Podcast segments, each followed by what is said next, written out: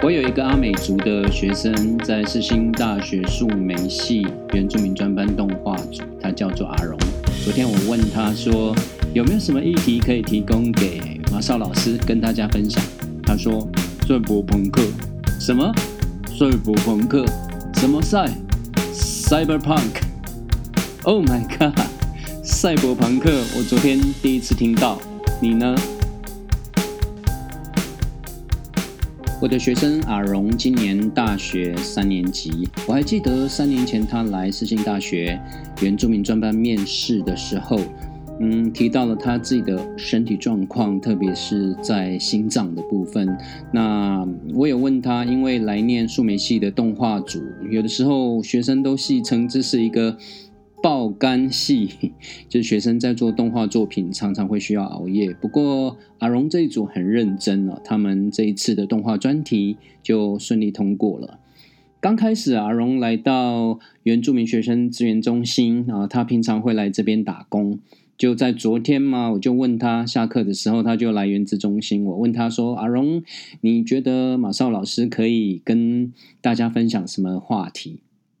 阿荣就说。最不朋克，当然一开始他是戴着口罩的。我原本是很有信心啊，以为一定知道，甚至于听过他含糊讲的这个词是什么，要跟大家一起来分享的。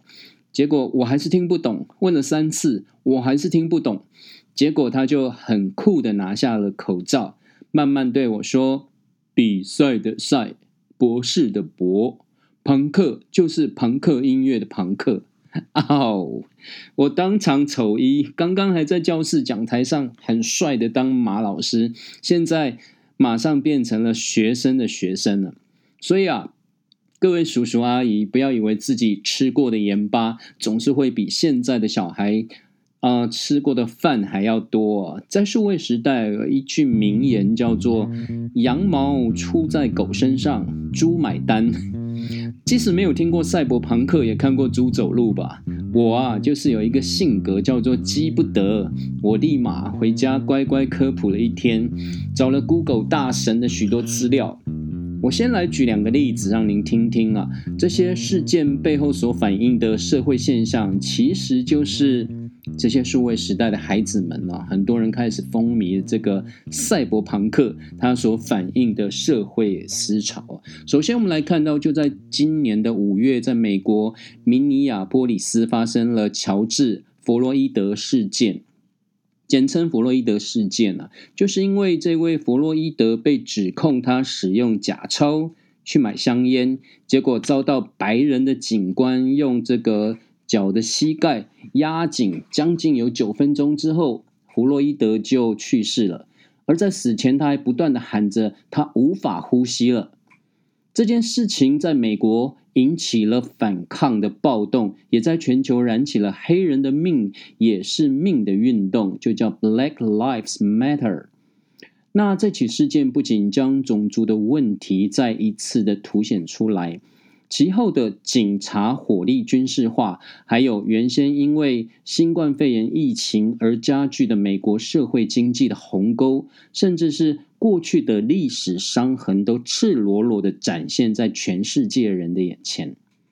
另外一个就在亚洲，我们看到了泰国的示威事件，在今年的夏天，呃，一向保守的泰国又开始吹起了一道学运的狂风。这些新时代的年轻人打着“改革王室”的口号，开始聚集在街头上，甚至跨国的产生了行动声量。当然是透过网络了。这些学生大喊着“民主长存”，要求解散国会、停止骚扰异议人士，以及修正由军方主导制定的宪法。他们不惧怕自己国家。冒犯君主的罪名，仍然执意要上街头，促使泰国原本僵化政治的氛围产生了改变。这场改革的声浪不分性别、年龄、种族跟职业，他们共同点就是泰国必须改变。这不仅是尝试将泰皇也就是泰国皇家呃包括泰国的皇帝啊皇上拉下神坛呐也凸显出泰国 m 型化社会与严重的军人掌握实权的问题。您还记得我们在前几集的节目当中曾经介绍在脸书有一个粉丝专业叫做泰国冰块。对，在他的脸书的粉丝专业里面有提到，这次泰国学院的人士不只有年轻的中学跟大学生来参加，其中还有年轻的艺人跟和尚，也都很勇敢的出来发表意见了。他们认为这一次跟以前泰国的反政府运动不一样。它是类似一种社会革命，政治、社会、宗教都被民众呼吁要改革。泰国媒体把这一次的学院称为历史性的事件。无论最终的结果，年轻人将会获胜还是失败，都会给泰国带来很大的改变。我们看到其中一位艺人，他说：“如果我们怕自己的言论会影响事业，会被抓或被开枪的话。”这会是我们想要的国家吗？另外还有一位和尚出家人，他说：“所谓政教分离，是指我们不支持政府以某个宗教的教义来制定管制社会的政策或法律。难道你们不同情那些没有宗教信仰的人吗？”这是一位出家人，也就是一位泰国的和尚，他所发表的言论。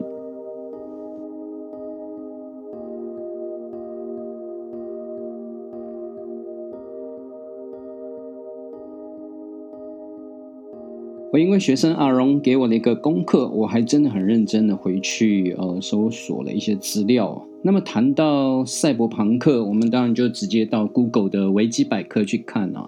赛博朋克英文 Cyberpunk 也被翻译成中文电狱叛客，就是驾驭的狱。但是很多手游玩家他们都不喜欢这个拗口的翻译，所以还是跟我的学生阿荣一样，都习惯说赛博朋克。呃，赛博朋克是由英文 cybernetics 模控学跟朋克 punk 的结合词，主要是以资讯科技为主体的科幻故事的分支。我先提醒叔叔阿姨啊，你们去 Google 赛博朋克，立马会出现一堆赛博朋克二零七七或是电狱判克二零七七的各式各样的网站资讯啊。请先不要头痛啊！就在我录音的当下，美国时间十二月十七号晚上八点十三分啊，很多的赛博朋克迷，包括唱《伤心酒店》《伤心的酒店》金曲歌王施文斌，他们的头都快要爆炸了。你们知道施文斌他是现任台湾电竞协会。TCAA 的理事长啊，听说他打游戏很厉害啊。阿斌理事长现在也要头痛了，因为呢，号称今年度最强大的作品，第一人称科幻 RPG 游戏《电狱叛客二零七七》，英文叫 Cyberpunk Two Thousand Seventy Seven。Sony 在十七号表示，将从 PlayStation 全面下架，并且对任何透过网络数位管道购买游戏的玩家提供全额退款。哦，不妙！同时啊，在美国时间昨天稍晚的时候，Sony 又公告退款的表格出现异常，如果用户遇到问题，可以稍后再重试。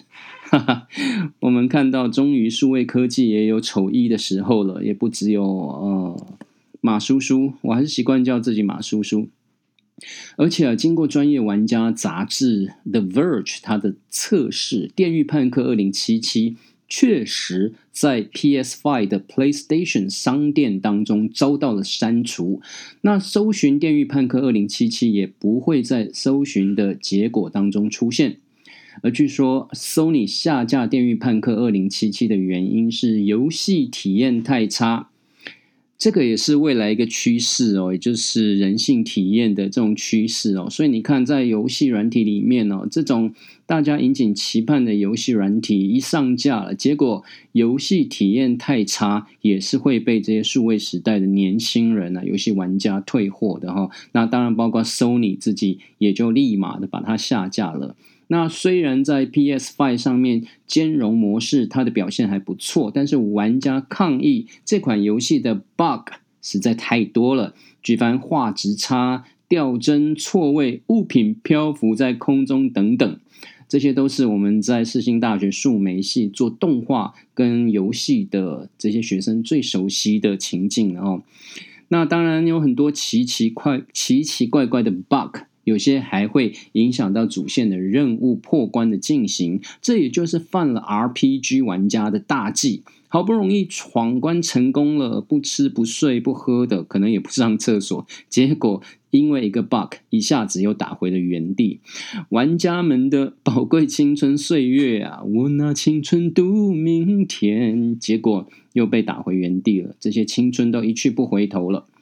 所以呢，Sony 公司就表示了，目前还不知道什么时候《电狱判客》。二零七七才能够重新回到 PlayStation 的怀抱当中，所以玩家们想要玩《电狱判客》二零七七的愿望，就如同泡沫般触手可及，却一碰就碎。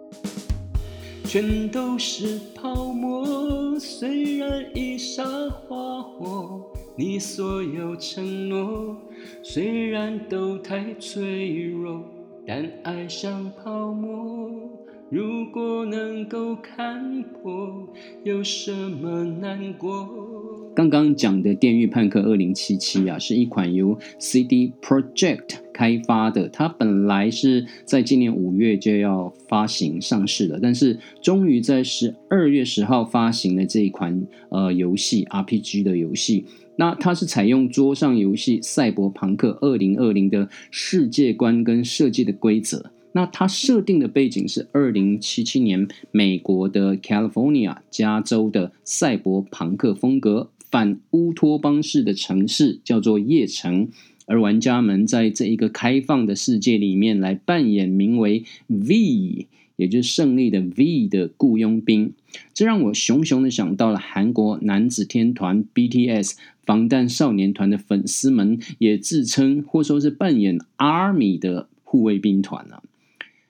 回到一开始要向大家介绍的是什么是赛博朋克，因为刚刚真的是发生了地震海啸级的大新闻啊。总体来说，赛博朋克就是一种风格 （style）。举例来讲，反映在电影、游戏、建筑设计等等的风格。通常这样的故事背景跟设计的概念，大都建立于低端生活与高等科技的结合。也就是 combination of low life and high tech，也就是说，通常拥有先进的科学技术，在以一定程度崩坏的社会结构来做对比。那当然，剧情的框架通常就会关于社会秩序受到政府或财团以及秘密组织的高度控制，而角色就利用其中的漏洞来做出某种的突破。您再马上回想，我刚刚在节目一开始分享两个赛博朋克引发的社会思潮跟社会运动：美国的弗洛伊德事件跟泰国的民主示威运动。赛博朋克的风格起源一般都会提到菲利普·迪克他所著作的《仿生人会梦到电子羊吗》这一部小说，后来他被改编成一九八二年的电影《银翼杀手》。可以说是赛博朋克风格跟主题的典型例子。当然，赛博朋克很大部分是源自于一九六零到一九七零年代的新浪潮科幻运动，而我也刚好就在这个时候出生的。就在亚洲，日本的赛博朋克作品，它开始于一九八二年大有克洋的系列漫画《阿基拉》。后来，阿基拉在一九八八年改编成动画电影，使得这门科幻类别开始普及。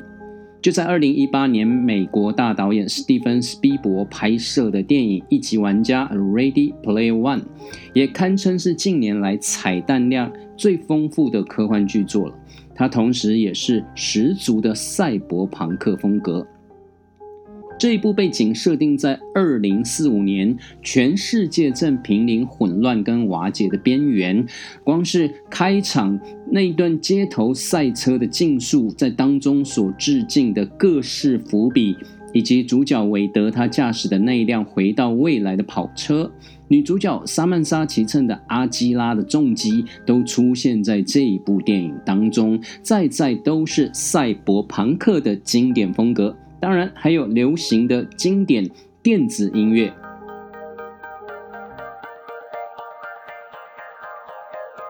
除了文学、电影、音乐、建筑、灯光设计，赛博朋克也被大量应用在动画跟漫画当中。我们看到位在东北亚的日本，他们跟起源于新浪潮科幻小说文学的西方赛博朋克不同，日本的赛博朋克起源于地下音乐文化，尤其是在一九七零年代的 J 朋克音乐。电影制片人石井崇吾，他通过朋克电影《高中大恐慌》，这是一九七八年拍摄的，以及朋克摩托电影《狂雷街区》，一九八零年，将这种亚文化介绍给日本电影。而这两部电影都描绘了朋克的叛逆跟无政府状态。其中，朋克摩托电影则以朋克摩托帮为美学的特色。石井重吾的朋克电影可以说是为漫画家大有克洋的开创性的赛博朋克作品《阿基拉》铺平了道路。也因为赛博朋克动画跟漫画借鉴了未来主义的视野，而这种视野具有与西方科幻小说相同的元素，也所以在日本以外的国家得到了广泛的国际认可。我们看到赛博朋克的概念正在向前演化。着眼于变为新的全球文化了，它目前可以说是正形成一种未来的趋势跟文化。因此，日本对于赛博朋克未来的概念化，似乎已经跟西方国家一样的重要。尤其是我们可以看到，在西方的赛博朋克，经常就会包含许多日本的文化元素。而拥有赛博朋克运动之父的小说家威廉吉布森，他也特别喜欢造访日本。他发现自己对日本的许多看法都成为现实了。他说：“现代日本人简直就是赛博朋克，日本人知自己知道，并且为此感到高兴。”我记得我第一次到涩谷，当时带我去的年轻东京记者，他的脸被无数霓虹照映，对我说：“你看，这是银翼杀手镇。”我说：“是的，简直太像了。”在今天节目的总结，我们来说赛博朋克的元素，其实反映的就是现在跟未来的趋势。当我们听到骇客，当然想到电影当中的基努里维，以及数位空间，也就是资讯的空间、虚拟实境、人工智慧、模控学跟仿生人、半机器人、都市扩张、贫民窟这些等等，包括基因的工程。病毒疫苗的研发，再再都显示了赛博朋克的元素，反映了现在跟未来的趋势。当然，这里面还包括了恐怖主义，特别是电脑的恐怖主义跟资讯爆炸的这种电脑恐怖。而在最后，我也有一个彩蛋，根据国外游戏玩家的杂志先前透露，CD Project。他所开发的《电狱判客二零七七》内容虽然比照巫师系列，对于血腥、肢解还有情色表现是丝毫不手软的，所以它也被列为十八禁分级。当然，叔叔阿姨就不会受到限制了。我们看到里面的玩家角色能够使用手枪、机关枪、步枪还有炸药来跟敌人或是一体强化人来进行激烈的交火。当然，有些场景会描绘出开放胸腔或暴露器官以及内脏等残缺不全的尸体。重点是这一款游戏包含裸露跟性的内容，而且玩家可以选择一个性别，并且定制他们的角色。而克制化的选项就包括了定义胸部、臀部跟生殖器，以及各种尺寸与生殖器的组成。不知道是不是因为这样，它被下架了。感谢您收听《从前有一个马少》，我们下一集再会，Cyberpunk。